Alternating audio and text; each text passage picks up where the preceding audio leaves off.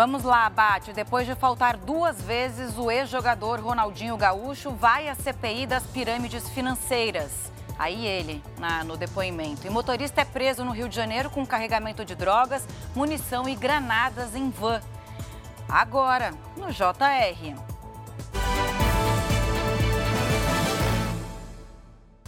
Oferecimento Consórcio Bradesco. Conquiste sua casa nova sem juros e sem entrada.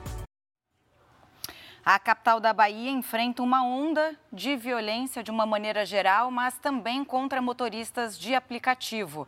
Vamos direto para Salvador com a Yula, Yula Braga. Boa tarde.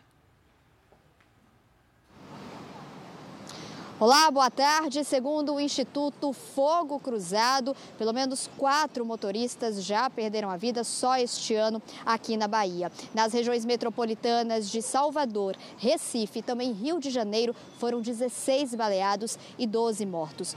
Hoje, motoristas fizeram uma carreata em protesto contra a morte de Cleiton Pereira Santos, baleado ontem durante um assalto. Segundo amigos da vítima, Cleiton saiu para uma corrida e acabou caindo em uma emboscada.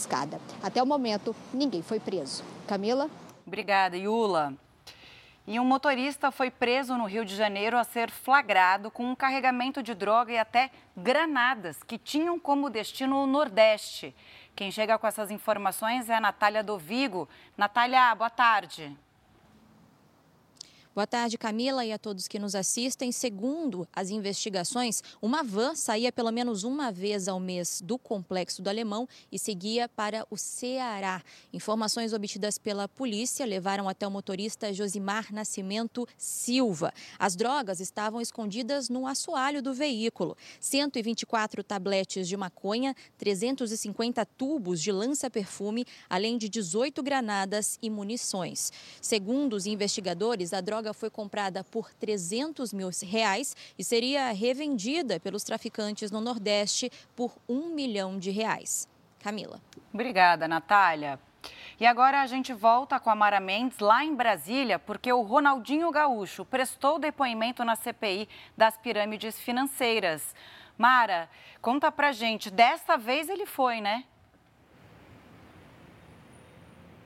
Sim, Camila. Depois de faltar duas vezes, o jogador compareceu hoje à CPI na Câmara. Ronaldinho negou ter tentado deixar o país para não ser ouvido pela comissão.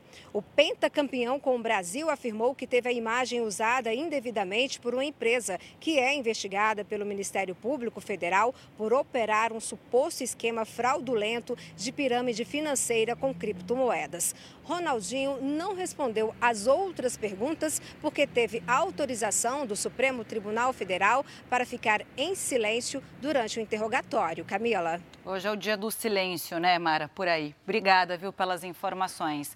Bom, como a gente viu, dia quente em Brasília. Na CPI dos atos de 8 de janeiro, quem prestou depoimento foi o general Gonçalves Dias.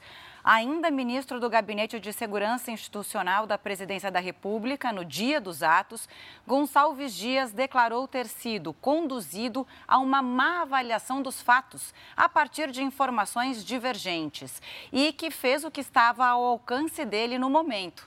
O general disse também que determinou a prisão de 182 manifestantes.